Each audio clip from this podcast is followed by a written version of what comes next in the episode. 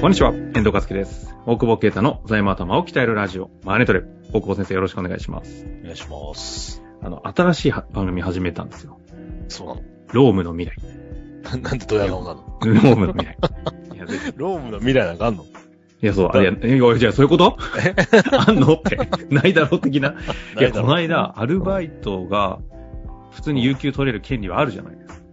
法法的にはで、それがもう今やっぱ、普通になってきてるよっていうような回があったんですけど、ええど、どうなの大変なのね。確かに、俺もバイトしてる時それ使いたかったな。やっぱそういう人ですよね。ねそういうタイプですよね。違うよ。バイト意外に落ちんだから、俺。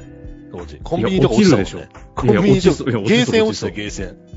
いやいや、ちょっと待って金くだ髪さい。で行アったルわバイトとか面接とかすごい弱いイメージありますよ。めちゃくちゃ弱だってい。就活してないでしょ 就活はできなかったね。ちょっと胃がもたれて。どういうこと酒の飲み胃過ぎが痛くてもう。え、当時、青子先生って何のバイトしてたんですか当時は借金取り。ええっと、え、ちょっと待って、笑えないじゃないですか。いやいやいや、か普通に、ちゃんちゃんとちゃんと消費者金融で。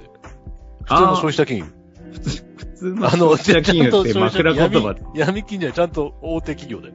なるほど。あー、はいはい。いわゆる大手消費者金融そうの、そうそうそう。電話で、 金取りって。 あの、普通の、なんとかさんいらっしゃいますか当時ほら、家電が結構メインだから。家に電話して、あーお母さんとか出んのよ。はいはい。え、なんかあの子なんかしたんですかみたいな。それは本人にしか言えないんですよ、つって。 ちょっと松田優作の真似をしながらやるとね、回収率が上がるって いう。もしもし、要はなんとかは、なんとかです、みたいな。そう。あ、返済のテレアポのあれそうそうそう。やってそうっていうか、大久保啓太から電話かか ってきたら腹立つわ。で、そこでね、あの、結構実績良くて、俺。回収率が。 で、そこ、あの、正社員でどうだって言 われて。俺、金就貸し職にはな先りあまっせたん。じゃん。金貸しにはなりませんって言って断ったんだ。 今度あで金、もそんな金、に金借りる側になってるっていうね。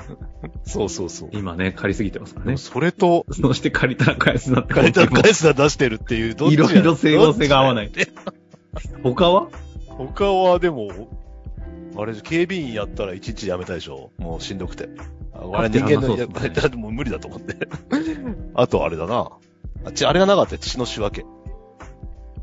ん血血液をさ、あついに取るじゃん、カット血液検査で。であそれをーお分け、分けんだよ。分離して、あの、剥離したり。遠心分離器遠にか心け分て離的となか。やんの。そうそうそう。それをやって、最後に検体と合ってるかチェックするんだけど。うん検体なんかさ、なんでやっぱりそういう感じ なのアルバイトいがや、でも俺、だから短時間しか働けないじゃん、体が。も ういや、今は弱いから働けるようになったけど、今は、あの、ワークライフ一体だけど、当時はもうワークライフ分離だから、はいはい短時間で稼ぐって思ってたから。ああ。それも、また4時間なんで、夜の10時から深夜2時まで。うんだからもう、その前の時間だと分離とかしなきゃいけないんだよ。うで、安い。深夜料金入るじゃん。さはいはい最後終わってるからチェックするだけなの。で、それのなぜ、なんかバイトリーダーみたいになって、大体その時間働いてる、血液の仕事やってるやつなんで悪いやつばっかだか らさ。だって、だってそこのマネージャーみたいなやつ、完全に足まで罪入って入ってた。ちょっと待ってくださいみこしとか呼ばれるのま、あ聞かなきゃよかったです。マネトレの方向性がやっぱ相当ぐ、やっぱりぐちゃぐちゃになっちゃったから。あの、そいやいやいろやそろ質問に行きまいす。やいや、そうそう、それがね、はい。なので、あの、大久保先生のね、昔の話聞きたい方は、あの、いいくつかご質問いただきましたら、私がタイミングタイミングで差し込ん言でいきます方の問題でちゃんと果たしたってことなんだけど、まあいいや。そうね。金がちょっと血の仕分けとか言うからいけないです。合法です。はい。さあ、ということで、そりゃそうですよ ね。合法じゃなかったら人言わないでしょうからね。ということでいきたいと思いますが、えーはい今日の経営者からのご質問いきたいと思います。はいえー当社は5期目で、SNS マーケティング会社として年商2億、利益が年間1000万とこじんまりと経営を しております。はいはいはい。いいんじゃ運ないで転資金として融資を受けましたが、一切手をつけておらず、実質無借金経営です。すかはいはいはい。えー純資産が6000万ほどになりました。ええすごいね。 YouTube、TikTok、インスタの拡大により市場は伸びていますが、バブル市場と呼んでおり、積極的な拡大の予定はありません。おー。経営方針としては20年後を見据えて引退、会社の中から後継者を育てていきたいと考えておりますが、はい、この場合のうん出口戦略はどのように設計すると良いでしょうか経営者の個人資産と法人に残すお金、退職金の支払いなど、ファクターが多すぎて頭の中が痒くなります。 知らないよ。書けよ。書けないだろうよ。中島らもこんな本出してましたね。えそうなの頭の中が痒いんだったと。知らねえよ。知らないか。まあそんな感じですけども。質問。はい。なんだっけ、ちょっと入ってこなかった。えっと いや、、ちょっと待ってくだ で、まあ、さいはい。年間1000万、すごい6000万だから、資本金1000万として5年で1000万ずつ出してるみたいなうん。感じなのかな。で、まあ今が、ごきみ。今がまあマックスぐらいってことかな。バブルだから、そんなに拡大すると危ないよね、みたいな。まあまあそう。すごいよ、みたいな。普通はね、攻めますよね。攻めようとするけどね。借りたら返すな戦略で借りまくって、拡大いきますよね。そうだよね。でも行かないと。うん。いかない。 じこの番組質問するんだと思うけど。叱らないでくだ さい。リスナーの方に。いや、でもまあいいんじゃないですか、それで。 あの、なんだっけ。なんだっけ。えー、20年後を見据えてね。だからこうなるともう真逆の財務戦略だよね。順真もう逆。真逆というか、なんか俺が苦手なやつでしょ。 節税とかでしょ。なんか苦手なんですね、これ。苦手っていうか興味があんまりわかない。おーまあでもいや大事なことですね。はい うん。あの、やんなきゃいけないけど。いや苦手でもないけど、あのーだからこの場合、役員給与いくらかみたいな話はあるじゃない ?1000 万取ってて。うんうんうん。で、あ1000万利益で出る中で、役員給与がね、2000万取ってんのか5000万取ってんのか、300万取ってんのかでね、全然多分財務状況違うから、もう法人個人一体型だよね。うん。あ、なるほど。で、見見るというか、だから連結で見ればいいと思うんだよ。ほうほうほう。連結、個人と法人の連結って意味ですか そうそうそうそう。講師、講師混合経営みたいな本題が出してた けど。じゃあ今ちょっといいの思いついたって感じで。違う違う違う違う、なんかあったその本が、講師混合経営みたいな。えなー、んかすげえ分厚くて高いの。講師混合経営のすすすめですね。ぜ全然面白くなかったけど。うん、人体、人の本で知らないの。いやいや、俺は読んだら分かってるから。うんでも普通の人読んだら面白いんだろうなと思う。普通の人といううかん知らないと、やっぱ個人の BS とかって作ってないじゃん。P、PL は、PL は別に、こ家計簿はあるね。家計簿あるか個もしれ人ない。の。家計簿なんてあんのかマネーフォワードやってんのかね、やってないと思いますけおど。金を前え一歩、前。個人の BS なんか作ってる人いないでしょ作ってないの作ってないわ。いや作ってるよ、俺の。絶対嘘でしょいやほんと管理してないでしょえいや、えこの間ね、この間俺死んだらまずいなと思って一応なんか Excel に書いてみたけど、全然分かってなかった。 あれ、あそこの会社の株持ってたっけみたいな。あ、そっかそっか。そういう意味で BS 作るんですね。だって多分し、俺が知らなきゃ、言わなきゃ誰も知らないもんね、多分ね。俺が株あ非上場会社の株持ってるとかね。あ、確かに。まあ、それ冗談だけど。いや、でも、うん。まあでも財、預金がどれぐらいあって、その、ええ不動産がどれぐらいあってみたいな、ところはやっぱつけて、その、個人と法人一体にすれば、個人から、あ、法人から個人に流れる役員給与が、個人側でどういう処処理になってて、どれぐらい貯蓄されてみたいな計画が作れるじゃん。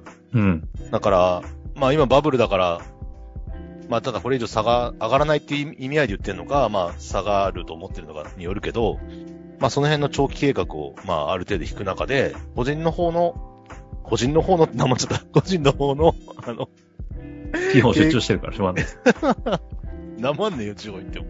あの、計画をこう引いていって、まあ、どれぐらいの、それこそ老後、なんだ、2000万、2000万とか絶対生活できなくない 残り。いや、無理でしょ。なんかあれ月5万とかっていう計算とか、みたいな。あ無理だよね。あ。だえか家ら、賃とか全部かんひっくるめて持ってるというね、あれなんじゃないああ、その辺はね。あの、公的年金があるかうら、んなんか、そんなす、なかなか難しいよね。経営者やってるとね。そんな生活だと。そうすると、フローが、いつまであるのかと、20年間フローあるんだろうから、うん。だから、ただその間にやっぱ不労所得をね、ダジャレみたいになっちゃったけど、 不労所得をどう得るかとか、それこそ前から言ってる二段階、二段階退職じゃない。まあ、あんまり言うとそれは良くないんだけど、まあ、ある意味は別に会社で不動産投資してもいいわけじゃない今会社にそんだけ残ってるから。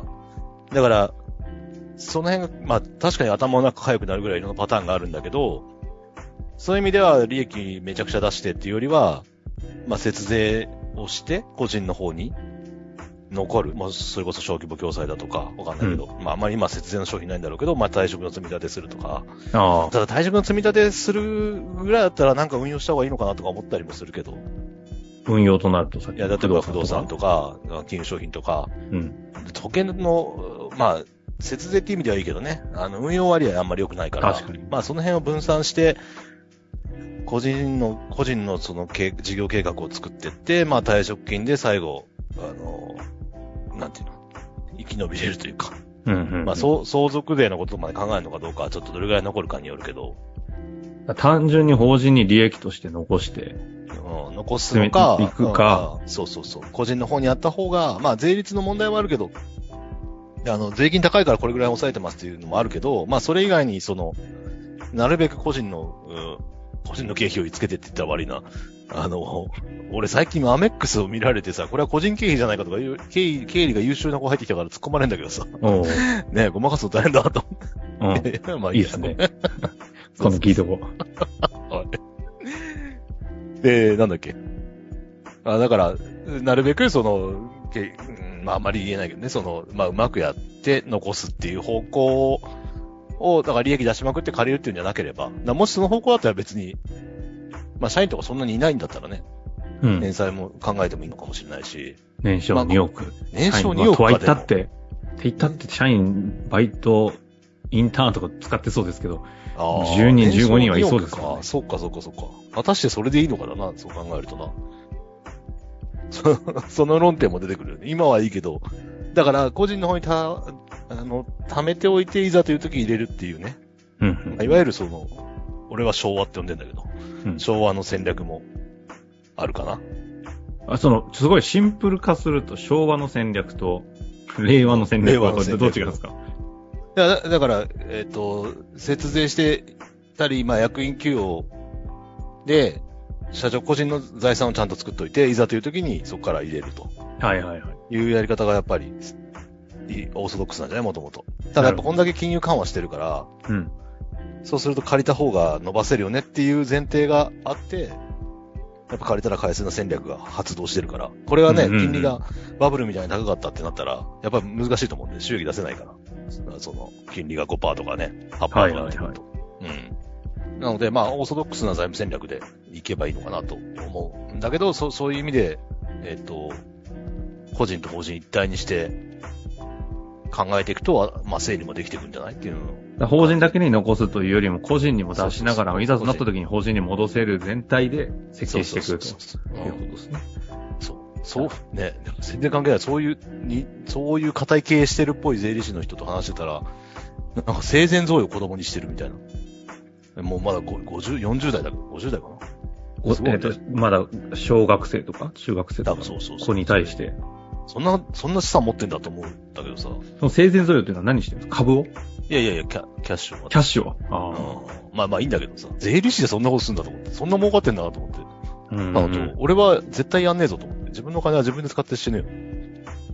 まえあ、そういう人でしょうね。違う、だってそんな のさ、俺親からもらってたら、もうもうもらって働かなないいから頑張ってんじゃん。